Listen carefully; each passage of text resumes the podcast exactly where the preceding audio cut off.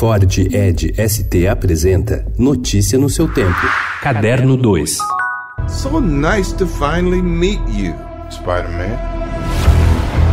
Heróis sob suspeita. Homem-Aranha Longe de Casa, que estreia nesta quarta, questiona o falso e o verdadeiro. Peter Parker só queria passar férias na Europa com os amigos de escola, mas nos românticos canais de Veneza se vê obrigado a salvar os turistas de um vaporeto quando uma criatura ameaça destruir a cidade. Apesar dos eventos dramáticos dos últimos Vingadores, Peter Parker, vivido por Tom Holland, continua sendo um adolescente que quer ser aceito, se divertir com os amigos e, quem sabe, ficar mais perto de MJ.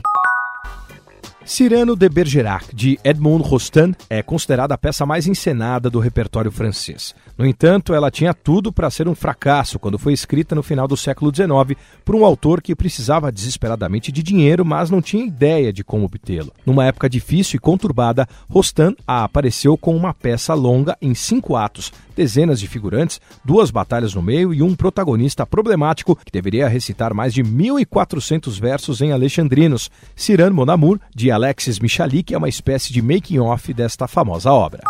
Em um encontro inédito, cinco ex-ministros da Cultura divulgaram um manifesto contra o posicionamento do governo Bolsonaro em relação ao setor nesta terça-feira na Universidade de São Paulo. Sem propostas detalhadas, suas falas condenaram a demonização da classe artística, de projetos culturais e, sobretudo, o fim do MINC, que passou a ser uma secretaria subordinada ao Ministério da Cidadania desde a posse do presidente Jair Bolsonaro. Estavam na mesa diversos ministros das gestões Itamar Franco, Fernando Henrique Cardoso, Lula, Dilma e, por último, Michel Temer.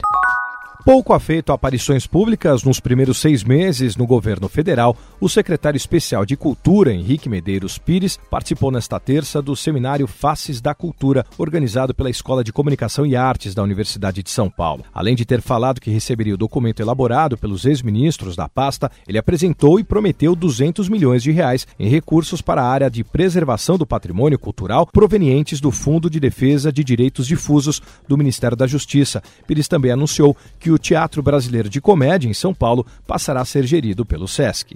Notícia no seu tempo. É um oferecimento de Ford Edge ST, o SUV que coloca performance na sua rotina até na hora de você se informar.